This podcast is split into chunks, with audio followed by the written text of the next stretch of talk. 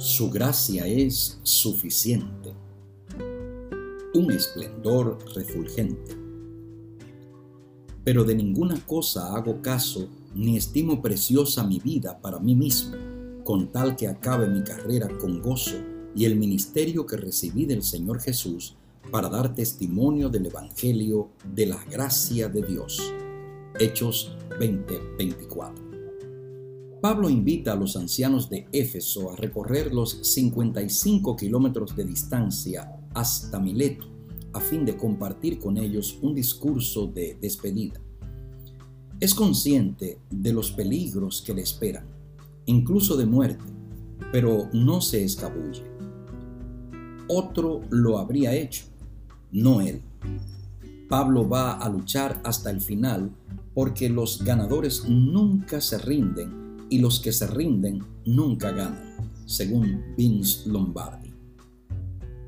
Pablo reconoce que su capital más valioso es el Señor, como en la parábola de la perla preciosa de Mateo 13, 45 y 46. Bien valía la pena vender todo para quedarse con el tesoro. Su vivir era Cristo y Cristo era su vida. Pablo no solo quiere terminar su carrera, quiere hacerlo de manera victoriosa y gozosa. Su ministerio es propiedad del Señor, no le pertenece. Dios es el dueño y el gran anhelo de Pablo es responderle como fiel administrador listo para rendir cuentas. Pablo se consideraba responsable por dar testimonio del Evangelio y de la gracia de Dios, como fiel testigo tanto por medio de su propia vida como por el mensaje que presentaba. Es el heraldo que declara y predica un mensaje como representante del rey. El testigo declara lo que vio suceder, pero el heraldo proclama lo que el rey le dice. Es comisionado y enviado con un mensaje.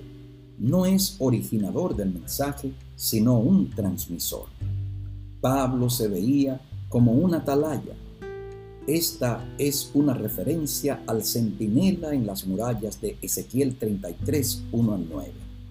Su misión era estar despierto y alerta, listo para hacer sonar la alarma. Tenía que ser fiel porque la seguridad de muchos dependía de él.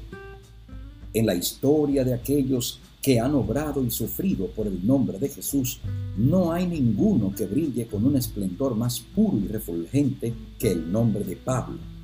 Había visto al Cristo resucitado y la imagen del Salvador se había impreso en su alma y brillaba en su vida. Con fe, valor y fortaleza, para no ser amedrentado por el peligro o retrasado por los obstáculos, anduvo de un país a otro difundiendo el conocimiento de la cruz. Dios nos cuida, página 119. Hoy la misión de la iglesia necesita obreros que brillen, que tengan esplendor puro y refulgente, que tengan el fuego y la pasión de Pablo.